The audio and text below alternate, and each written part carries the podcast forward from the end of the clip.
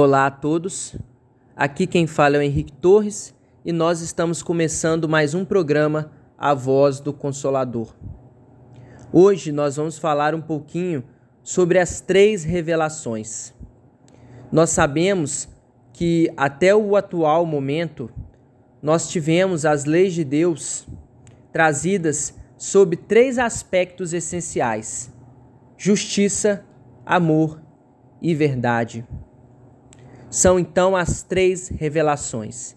Iniciando ali por Moisés. Moisés, que é, era um bebê hebreu, filho de Joquebede, e que nasceu na época em que o faraó Ramsés II, no Egito, declarou que os filhos homens dos hebreus fossem mortos. Ele foi escondido durante três meses e, já impossibilitada a forma de escondê-lo dos egípcios, foi aí então que a mãe colocou aquela criança numa cesta de papiro ali no rio Nilo. E aquela criança foi encontrada pela filha do faraó, Ramsés II aquela mulher que desejava tanto ter um filho e que rezava constantemente para isso. Ela encontrou a criança ali e decidiu adotá-la. E a irmã daquela criança, que viu tudo, foi lá e falou com a filha do Ramsés II. E disse: Olha, é, você precisa alimentar esse bebê. E eu conheço uma ama de leite e posso trazer para você. E aí a filha do faraó concordou e aquela menina, que era irmã daquele bebezinho, levou então a própria mãe. Ou seja, aquele bebê que foi retirado do rio e a filha do faraó deu o nome de Moisés, justamente por isso, retirado das águas. Acabou sendo então cuidado pela própria mãe, amamentado pela própria mãe. E então depois foi entregue ainda menino e viveu e cresceu no palácio com todas as regalias. É, já moço, ele saiu para ver como tudo funcionava, como os hebreus trabalhavam, e ele ficou revoltado com tudo que ele via. Ele via que o povo era castigado, castigos físicos que os feitores impunham àquele povo. Eles tinham acesso a pouca água, pouca comida e muito trabalho. E Moisés sempre questionava muito isso. Trazia as ideias de que bem alimentados, bem tratados com muita água, e que não fossem apanhando assim, que eles poderiam render mais o seu trabalho. Essa era a forma dele falar, mas ele queria, na verdade, realmente impedir que aquele povo fosse tratado daquela forma. E um certo dia, vendo um feitor maltratar muito um hebreu, num momento de ímpeto, de raiva, de fúria, ele acabou matando um feitor. E aí, correndo o risco, né, de ser ali julgado, ele acabou fugindo. E aí foi então ele casou e recebeu uma missão dos espíritos superiores, que era a missão de libertar o povo hebreu. Ele recebeu no Monte Sinai os Dez Mandamentos, num aspecto essencial de justiça e durante 40 anos no deserto, levando o povo à terra prometida, ele implantou inúmeras leis, muitas leis trazidas por ele mesmo e que ele identificava as trazidas por Deus. Por quê? Para que aquele povo pudesse respeitar aquelas leis. Porque era um povo ainda muito embrutecido, um povo que ainda não tinha muito senso de coletividade.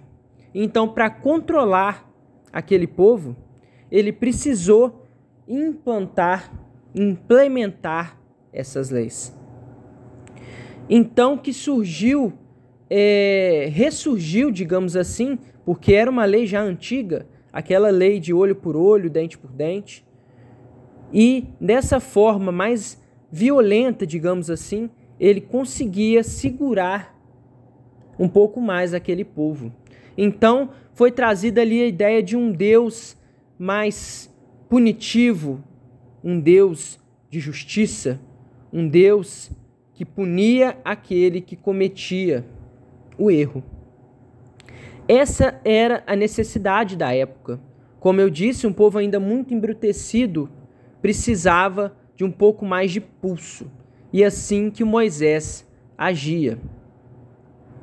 E então, implantando essas leis, ele conseguiu ter um pouco mais de calma entre aquele povo, porque eram muitos os conflitos.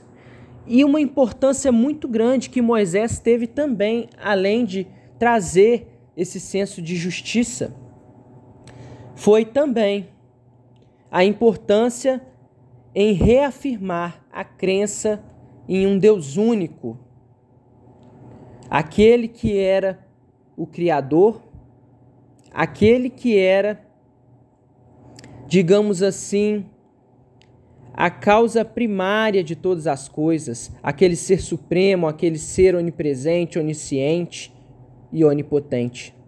Então, foi muito importante essa vinda de Moisés.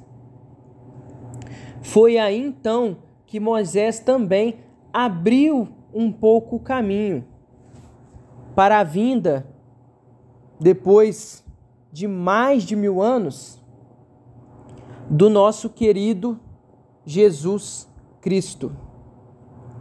O nosso querido Jesus Cristo, que nasceu filho de Maria e José, e ainda muito novo, começa a sua caminhada ali, trazendo a segunda revelação que, como nós dissemos, é a revelação de amor. Ou seja, Jesus nasceu em uma manjedoura, trazendo o que? Um exemplo de humildade. Sempre trabalhou. Era um homem totalmente puro aqui na terra um espírito já depurado, que demonstrava no seu dia a dia toda a sua elevação. Jesus nasceu em muitas, em meio a muitas dificuldades. E mesmo assim, ele conseguiu ser quem ele foi. Nós sabemos que na escala dos espíritos existe a escala dos espíritos puros. E é ali que se encontra Jesus. Um ser já depurado, um ser que não mais tinha defeitos ou fraquezas.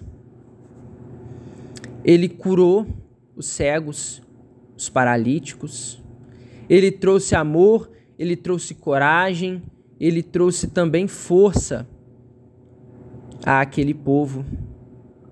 Ele trazia a ideia de justiça também. E ele disse: Eu não vim para destruir a lei, eu vim para cumpri-la. Essas foram as palavras do nosso querido Jesus Cristo. Ele trabalhou durante muito tempo como carpinteiro, que era a profissão do seu pai. E apenas com seus 30 anos, que era a idade daquela época em que se podia começar a pregar publicamente, ele começou então a espalhar a sua boa nova.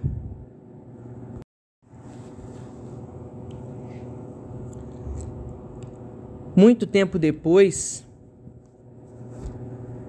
em Lyon, na França, em 1804, nascia o nosso querido Hippolyte Léon Denisard Rivaio. Aquele que depois seria conhecido como Allan Kardec. O homem que codificou o Espiritismo. Kardec era um homem cientista, era um homem professor, era um homem questionador. E ele sempre gostava de ir a fundo em todas as suas dúvidas. Em um certo momento, ele começou a ouvir boatos de que mesas giravam, objetos eram lançados, e ele queria entender o que estava acontecendo. Na verdade, ele queria desmascarar, porque ele acreditava que era isso uma fraude.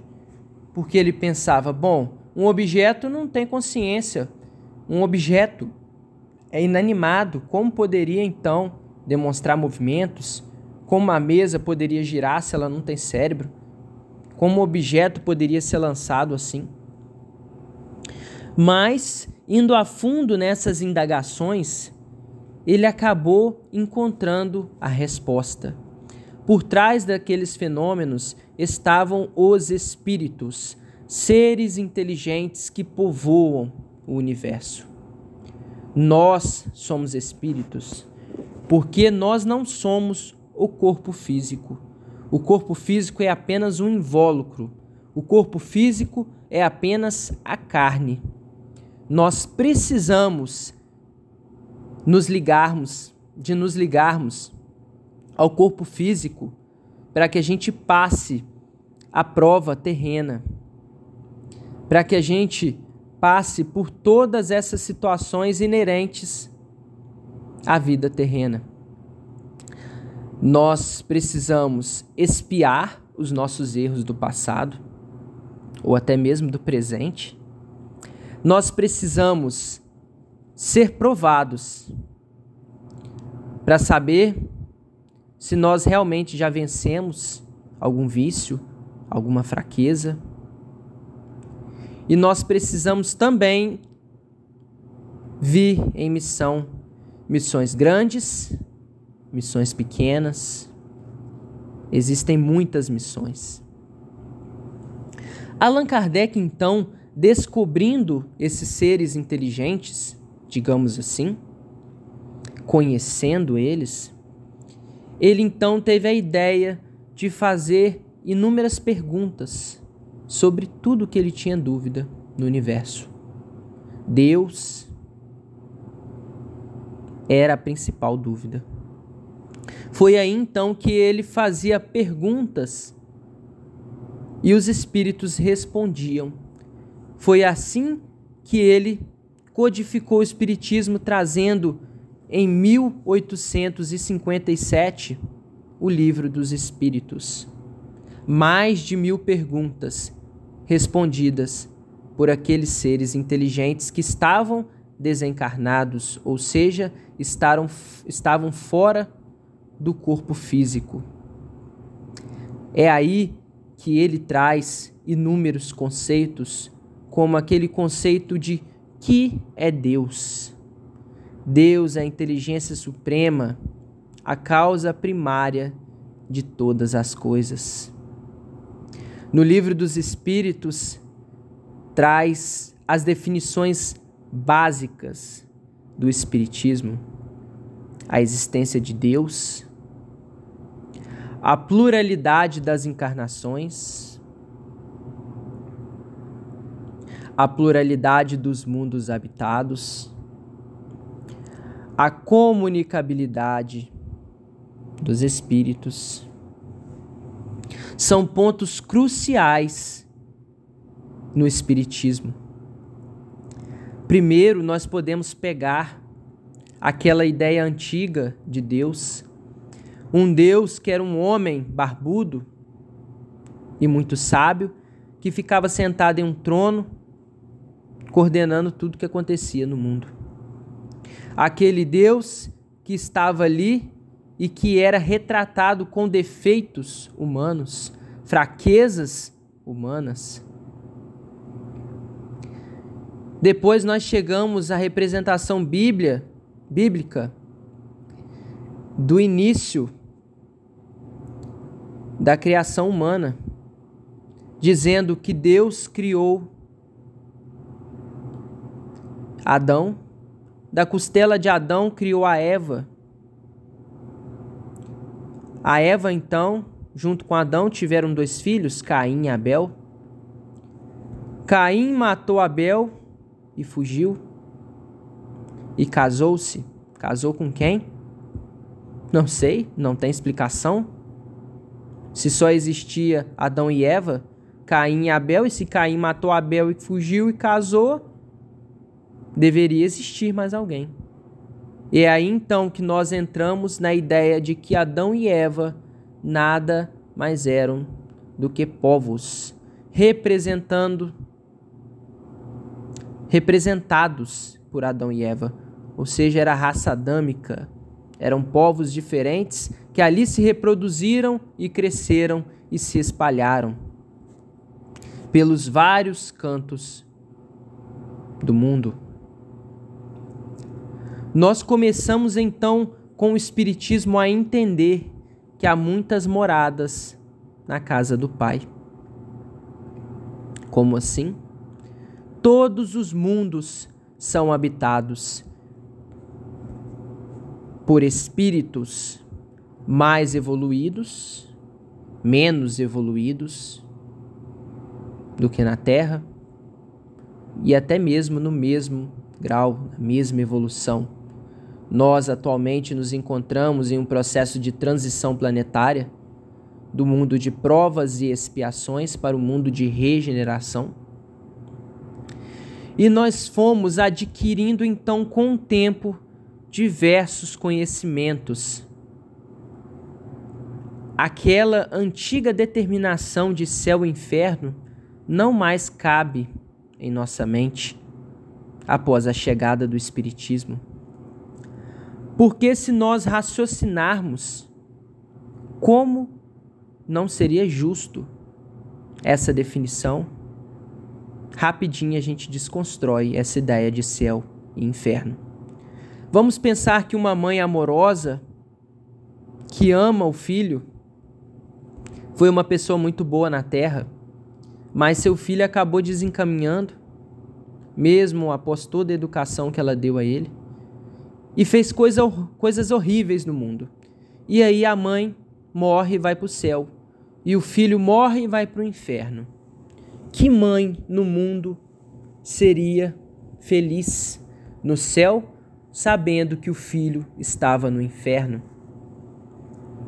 Qual mãe seria feliz. Se o céu seria a retratação do paraíso, que seria ali apenas alegria e boa nova, bonança, como explicar o sentimento dessa mãe indo para o céu sabendo que o filho estaria no inferno? Com certeza ela não seria feliz. E então tiraria aquela denominação de um céu que seria um lugar para prazeres imensos. O céu que é retratado com anjinhos tocando harpa, chupando uva. Essa definição não mais cabe a nós espíritas. E o mundo evolui de acordo com o tempo. Hoje, a própria Igreja Católica com o último Papa, agora, também foi a público e disse que realmente não acreditava em Adão e Eva do jeito que é retratado, que eram povos. Então a gente vê que o progresso, a evolução vai chegando aos poucos em todas as religiões. Kardec um dia disse: se um dia a ciência provar que tudo que eu disse aqui é mentira, fiquem com a ciência. Mas isso não aconteceu. A cada nova descoberta da ciência, apenas se prova cada vez mais como o Espiritismo trouxe as verdades.